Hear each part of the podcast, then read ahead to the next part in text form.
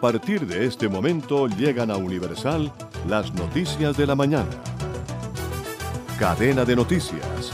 Media hora con el mundo al calor de una tacita de café. Bienvenido.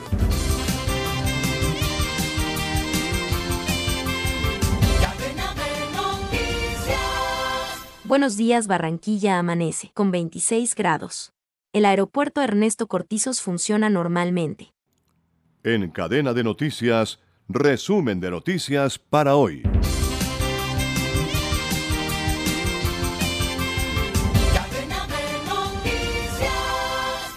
La papa es el alimento de la canasta familiar que más ha aumentado de precio en el último año y se espera que continúe el alza por lo menos unos meses más. Según los datos del Departamento Administrativo Nacional de Estadística DANE, la variación ha sido del 140,16% y solo en enero su precio subió un 25,34%. Aunque el alto costo de los insumos es uno de los factores que golpean el precio de este tubérculo, hay otros como la menor producción debido a que varios agricultores del Cauca, Nariño y Tolima, que normalmente surten en gran medida el primer semestre, perdieron sus cosechas a consecuencia de los bloqueos del paro nacional. En otro orden de la información, el presidente Duque descartó la eliminación del tapabocas por ahora en Colombia a pesar de que países europeos como Francia han venido anunciando que a partir del 28 de febrero el uso de tapabocas dejará de ser obligatorio en el interior de aquellos locales que exijan el pasaporte de vacunación, en Colombia esa no será una realidad en el corto plazo, según las declaraciones del presidente de la República, Iván Duque. Desde su visita diplomática en Bruselas, el mandatario aseguró que el manejo de la situación derivada de la pandemia del COVID-19 siempre se ha basado en la ciencia y que, aunque ojalá este año pueda cambiar la declaratoria mundial, el país trabaja en estricta coordinación tanto con la Organización Mundial de la Salud como la Organización Panamericana de Salud. Y al cierre, COVID-19 en Colombia. En este país se empieza una semana con significativo descenso de casos diarios por COVID-19. Este lunes 14 de febrero, el Gobierno Nacional informó que en el país se reportaron 3.162 casos nuevos de coronavirus, 7.024 recuperados y 186 fallecidos. Con esas cifras, Colombia ya está en 6.023.257 casos de COVID-19 desde que empezó la pandemia, según el Ministerio de Salud. Los casos activos están en 25.242, número que ha estado bajando en las últimas semanas. La tendencia parece positiva por estos días. En total, 5.839.835 ciudadanos se han recuperado, aunque el número de muertos por coronavirus ya está en 137.301. En cadena de noticias, nos conectamos con Radio Francia Internacional.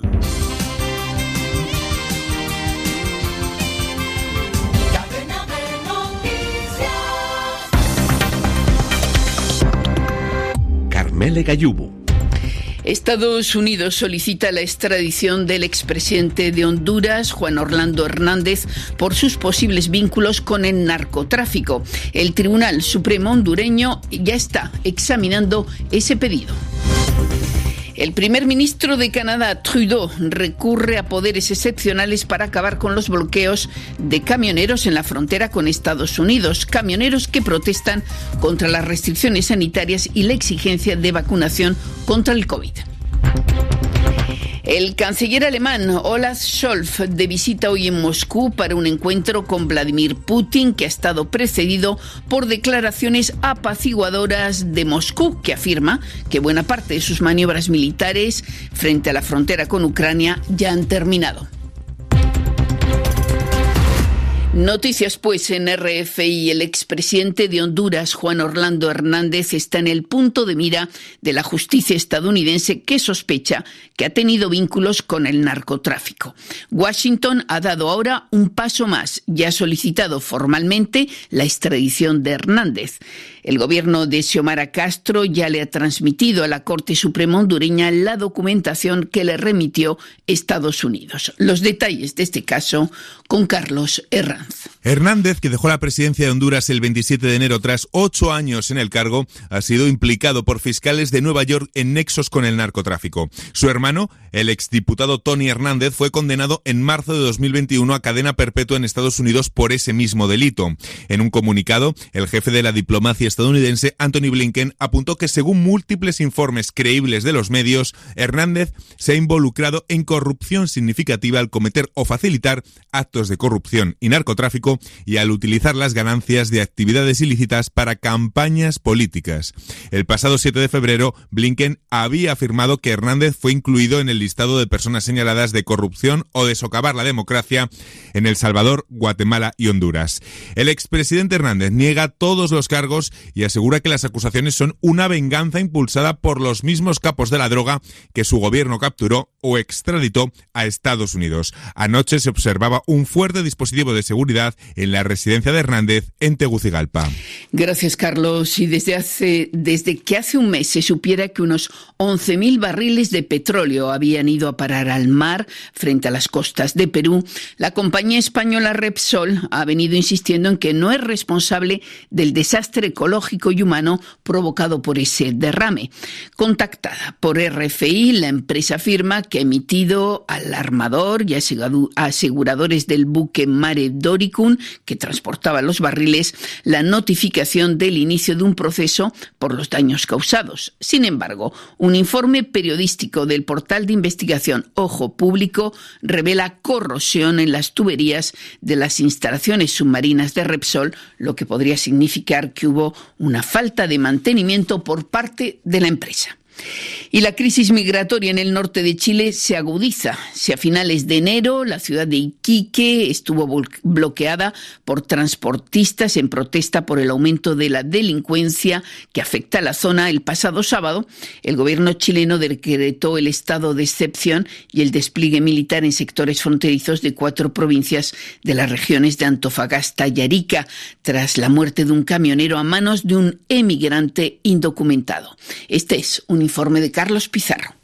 Pese a que la nueva ley de migraciones entró en vigor en 2021, faltaba la aprobación del reglamento que fue publicado el sábado pasado en el diario oficial chileno y que permitirá agilizar las expulsiones e incluso hacer devoluciones en caliente sin un procedimiento judicial. Una situación desesperante, confusa y tensa para los miles de migrantes que se encuentran varados en los pasos fronterizos, como nos comentó Carlos Carrasco, líder de la Asociación de Venezolanos en Chile. Lamentablemente, en estos momentos estamos viviendo una situación compleja porque el lamentable hecho en el norte coincidió con la promulgación de la nueva ley de, extranjería y una de las consideraciones que tiene esta ley es el poder realizar en expulsiones en caliente. ¿Esto qué está pasando en la práctica? Bueno, justamente entre ayer y hoy ya hay más de 50 personas que están varadas por esta nueva ley, ya que Chile no los acepta y no los recibe, pero al mismo tiempo no había una comunicación previa con los países vecinos sobre esta nueva ley y los países vecinos, en este caso Bolivia, tampoco quiere recibir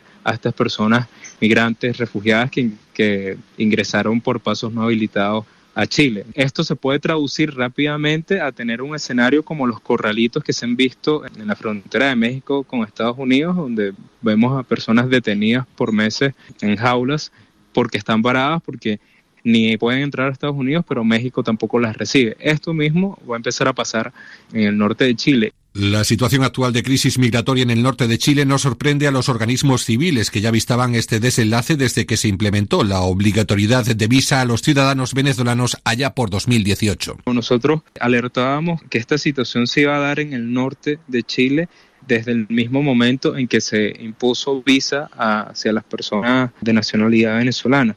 ¿Por qué? Bueno, porque en el momento en que tú colocas visa para cierta nacionalidad, lo que estás es en ese mismo momento creando un mercado negro que se va a lucrar traficando esas personas. Entonces, anteriormente el tráfico de, personas hacia Chile eran de nacionalidad haitiana, hoy son de nacionalidad venezolana y esto va a seguir pasando en la medida que no haya soluciones integrales.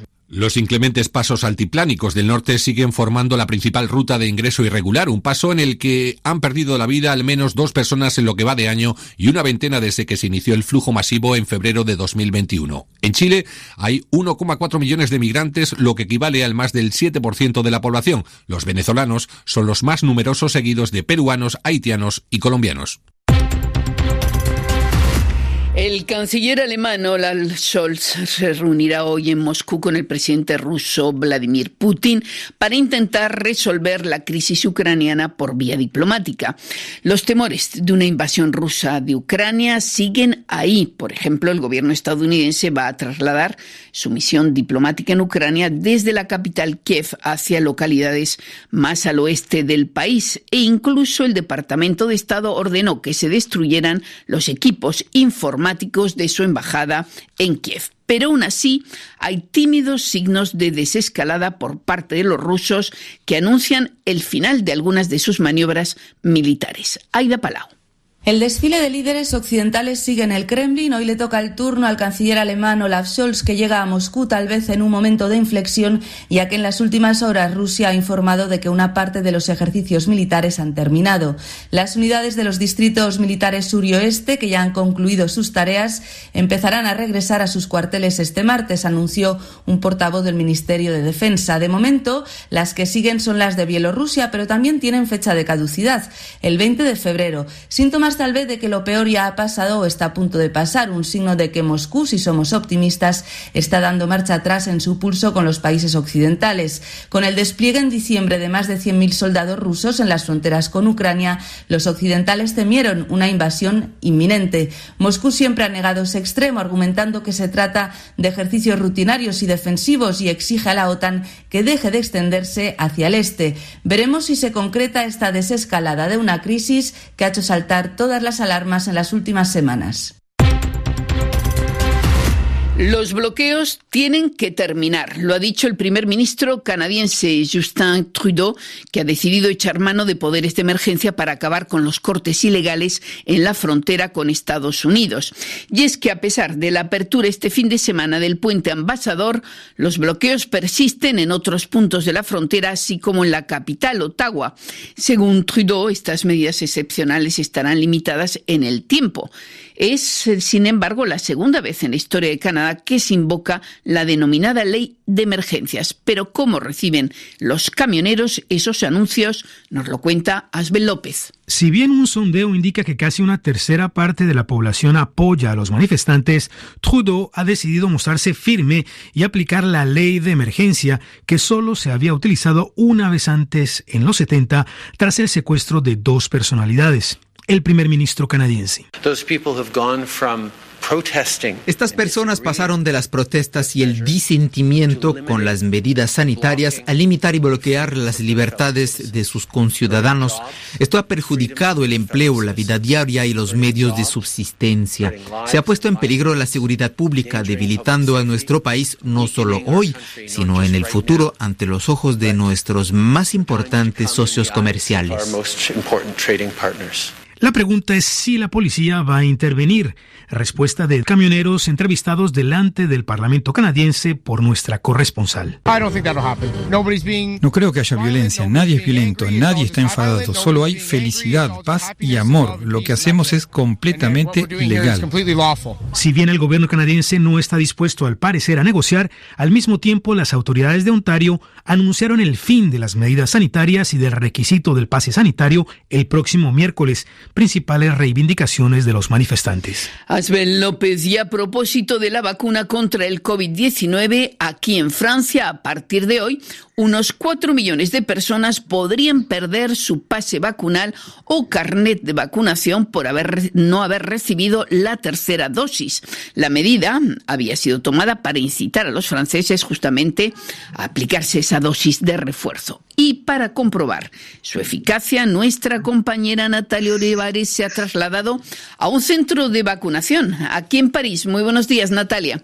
Buenos días, Carmeles. Y como lo decías, a partir de hoy todo cambia para los franceses. Sin la tercera vacuna o un certificado de contaminación de menos de cuatro meses, un francés ya no puede acceder a la vida social y cultural que tenía antes de la crisis. Así, se espera que hoy la tasa de vacunados aumenta, aumente, pero en el centro donde yo me encuentro, en la alcaldía de París eh, del distrito 13, no hay casi nadie. Es más, hay cupos vacantes por decenas. No hay estrés, pues Primero, porque las eh, citas se hacen por anticipación y segundo, porque como me lo ha confesado un paciente eh, cuyo pase eh, caducó hace dos semanas, se espera que las declaraciones del portavoz del gobierno hace algunos días sobre la eventualidad de la anulación total del pasaporte de COVID, pues que esas declaraciones se vuelvan realidad y esto de cara a abril. Pero para resumir, Carmele, lo que cambia, la gran diferencia es que los que no tienen la tercera dosis pierden el pase hoy mismo, la validez de la última vacuna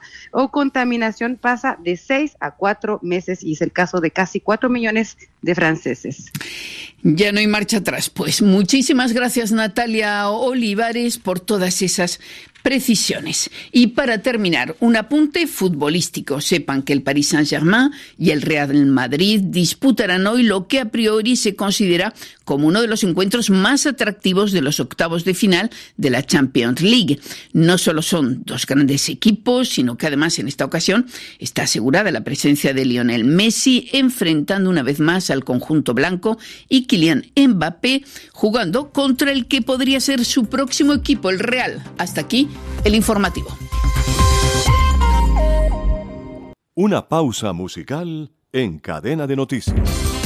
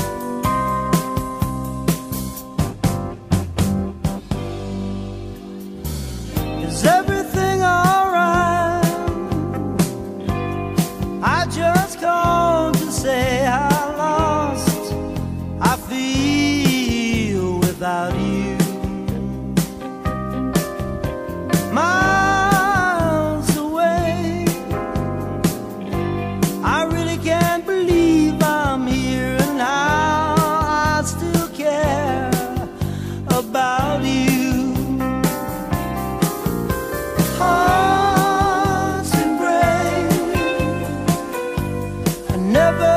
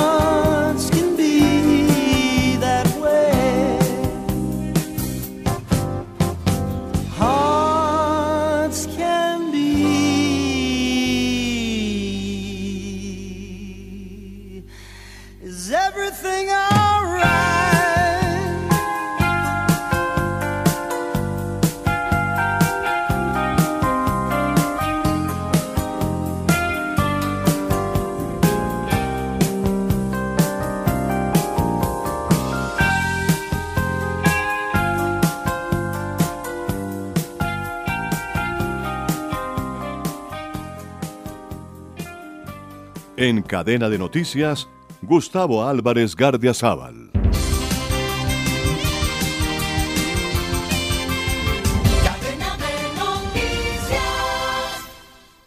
El hecho de que una alta funcionaria del Departamento de Estado haya venido hasta Bogotá para hacerle entrega al presidente Duque de 8 millones de dólares para ayudar a la Policía Nacional nos tiene asombrados a muchos compatriotas.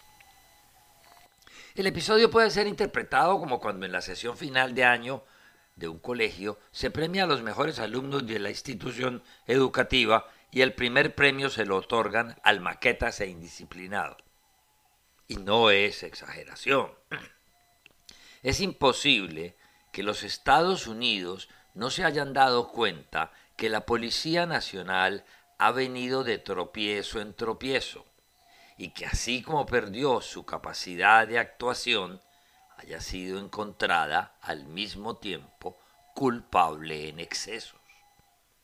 No entiende uno cómo los Estados Unidos vienen a premiar a una institución que a todas luces, y en especial por el deficiente manejo de sus cuadros directivos, ha perdido la fe y el respeto de los ciudadanos. ¿Cómo es posible que el gobierno de Washington no se haya dado cuenta ni valorado en su justa medida la equivocada terquedad con que se han negado a reestructurar el pensum y el estilo de las escuelas de formación policial?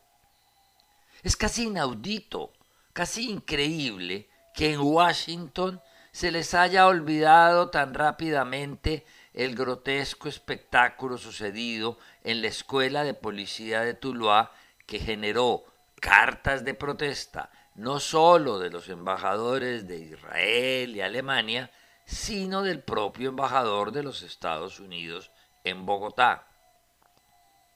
Todos guardábamos la esperanza que dentro del espíritu aceptado de que a la policía hay que reestructurarla, y no solamente cambiarle color del uniforme, vinieran desde Washington no a premiar con 8 millones de dólares a una institución que está a punto de correr la misma suerte que corrieron el SIC y el DAS en el inmediato pasado colombiano, sino a señalarle derroteros para salir del pantano.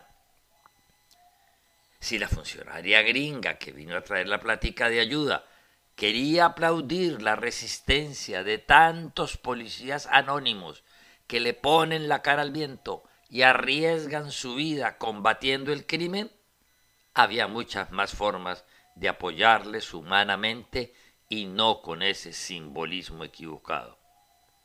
Con que hubiesen regalado esos dólares para pagarle a las cooperativas que dejan operar para que les vendan y les pignoren los sueldos a los estudiantes de las escuelas de policía y puedan salir a la calle teniendo un celular, pero debiéndolo en cien cuotas, habrían dado un doble mensaje al gobierno colombiano y a los policías rasos.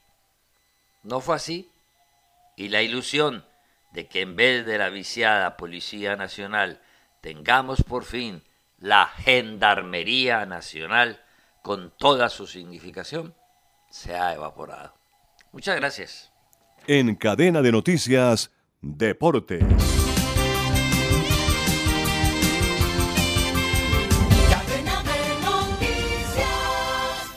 Los octavos de final de la Liga de Campeones del Fútbol Europeo arrancan hoy con un gran encuentro entre París Saint-Germain y Real Madrid, crucial para el técnico argentino Mauricio Pochettino de cara a su continuidad en el futuro del equipo francés.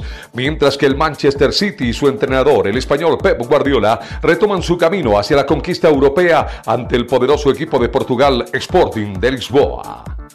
La Asociación del Fútbol Argentino AFA confirmó que apelará la resolución de la Comisión Disciplinaria de la FIFA que ordena que se juegue nuevamente el partido entre Brasil y Argentina por las eliminatorias suramericanas al Mundial de Qatar 2022 que había sido interrumpido en septiembre de 2021. La Comisión Disciplinaria de la FIFA dispuso que el partido se vuelva a jugar en fecha y lugar a definir, por lo cual los puntos podrán disputarse, sabiendo además que estas dos selecciones son las únicas del continente que ya tienen su boleto asegurado a la próxima cita mundialista La decisión también impuso sanciones económicas para ambas federaciones y la suspensión por dos fechas para los jugadores argentinos Emiliano Bendía, Emiliano Martínez, Giovanni Lo y Cristian Romero, quienes fueron los que supuestamente violentaron las normas de ingreso y salubridad. La patinadora rusa Kamila Valieva, de 15 años, recibió autorización para competir en los Juegos Olímpicos de Invierno de Beijing, China, dictaminado así ayer por el Tribunal de Arbitraje Deportivo TAS. El Comité Olímpico Internacional COI, la Unión Internacional de Patinaje ISU y la Agencia Mundial Antidopaje AMA pidieron al TAS que restableciera la suspensión que Valieva recibió de la agencia rusa antidopaje Rusada por una infracción de dopaje que recibió en relación con una prueba realizada en el mes de diciembre anterior. Decisión del TAS autoriza a la joven a competir en el programa corto de la competencia individual femenina hoy y reafirma que es la favorita al oro en individuales femeninos. El fallo del TAS solo determinó si la patinadora artística puede competir en Beijing, dejando que la cuestión de la medalla de oro en el evento por equipo se decida en una fecha posterior. El kazajo Alexei Lushenko se adjudicó la victoria francesa de ciclismo de Jaén en una prueba durísima con siete tramos de tierra, gracias a un ataque de 24 kilómetros a la meta. El fornido rodador del equipo de la Astana inauguró el palmarés de la clásica Jaén Paraíso Interior en una atractiva y singular prueba que alterna tramos de asfalto y tierra denominados Esterrato, destinada a ser una referencia en el calendario internacional por su atractivo escenario puesta en escena y tremendo recorrido. La réplica italiana de la Estrada Bianchi, cita emblemática por su esterrato, se convierte desde hoy en una prueba más que atrae a muchos de los pedalistas que conforman el World Tour Mundial. También en ciclismo, Domenico Pozzovivo, otro veterano pedalista, tras semanas de incertidumbre y posibilidades reducidas de seguir como profesional, podrá cumplir con su anhelo al menos por este año. Domenico Pozzovivo ha logrado sellar un acuerdo con el Intermarché Wanty Gorber y con sus 40 años continuar luciendo su experiencia en el pelotón de la élite del ciclismo mundial. Pozzovivo fue uno de los 12 corredores que quedó sin equipo tras la desaparición de la escuadra surafricana QVK Next Cash, oficializada en el mes de diciembre. En cadena de noticias, nos conectamos con La Voz de América.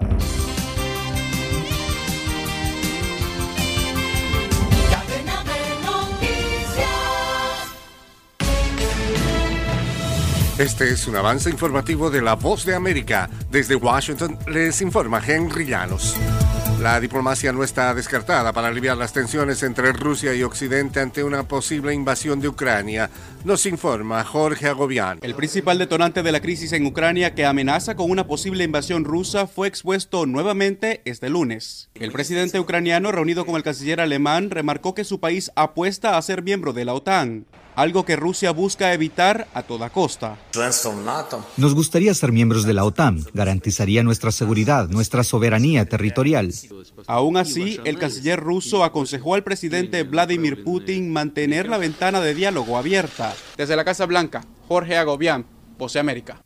Cuatro años después de que 17 personas fueran baleadas en la escuela secundaria Shanman Douglas en Parkland, Florida, el presidente de Estados Unidos, Joe Biden, dice que su administración respalda a los que trabajan para poner fin a la violencia con armas y exhorta a la nación a cumplir con la obligación solemne de mantenerse unos a otros a salvo. Desde la angustia de Parkland, una nueva generación de estadounidenses en todo el país marchó por nuestras vidas y hacia un Estados Unidos mejor y más seguro para todos nosotros, dijo Biden en un comunicado.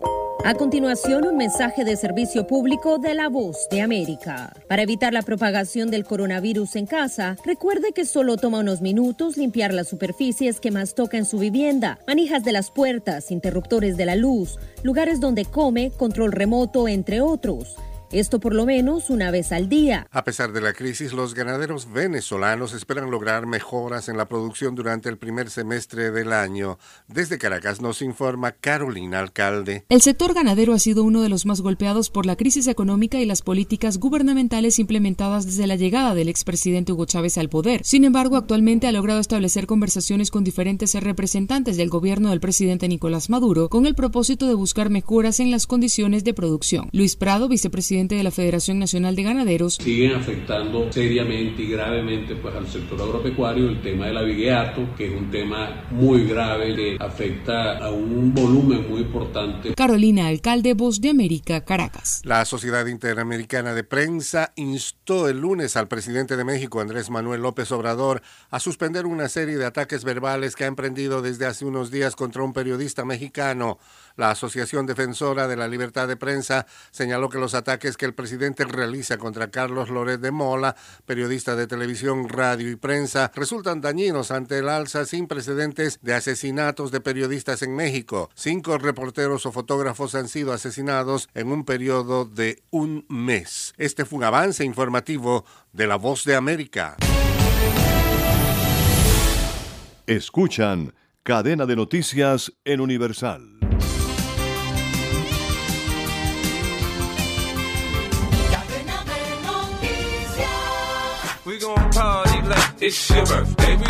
La versión 56 del Super Bowl estuvo cargada de emociones con un show de medio tiempo sin igual el domingo anterior en el flamante estadio SoFi de Los Ángeles.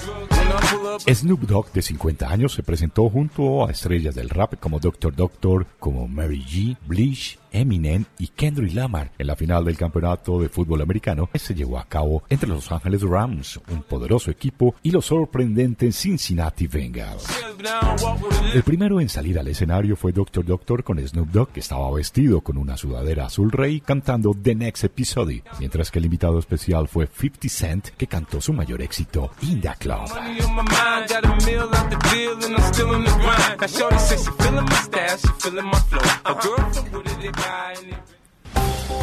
Muere a los 90 años Luis Marín, voz eh, en español de Barney en Los Simpsons. Bueno, digo yo que por qué no dejamos de hablar y vamos a tomar cerveza. Obviamente para la televisión española. Estar más... El actor Luis Marín, de 90 años, participó en más de 70 películas. En las últimas décadas se dedicó sobre todo al doblaje de 23 temporadas de Los Simpsons. Participó en Colombo, El Equipo A, El Príncipe de Bel Embrujadas, Expediente X, Futurama, entre otras. Nos devolvemos a un 15 de febrero de 1959. Nace Alistair Ian Campbell, músico británico de reggae. En 1978, con un grupo de ocho amigos desempleados, formó la banda UB40, que tomó su nombre de un formulario para gente sin empleo. El grupo era interracial y promocionó un estilo de reggae melódico de ritmo relajado combinado con voz y saxo suaves. Su primer LP se llamó Singling Off, que salió a la venta en septiembre de 1980. Fue todo un éxito.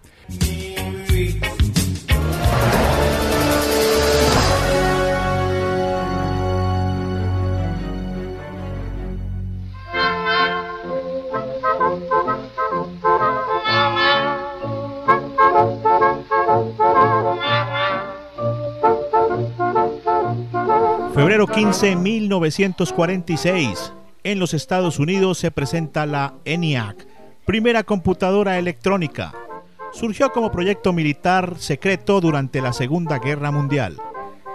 Era totalmente digital, ya que ejecutaba sus procesos y operaciones mediante instrucciones en lenguaje máquina, a diferencia de otras computadoras contemporáneas de procesos analógicos. Están escuchando Un Minuto para la Historia. Su primera puesta en marcha fue el 10 de diciembre de 1945 y sus desarrolladores fueron John Presper Erker y John William Mauchly. Les acompañó Julio César Sepúlveda.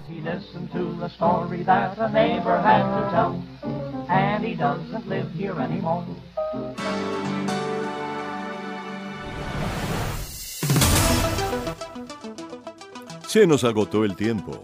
Volveremos mañana con Cadena de Noticias. Universal Cadena de Noticias es una producción de Red Radial. Radio Sin Fronteras.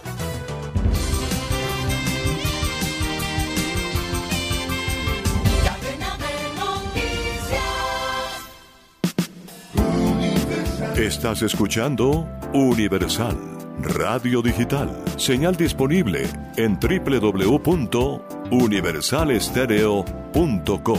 en la aplicación Tuning Radio y en www.redradial.com.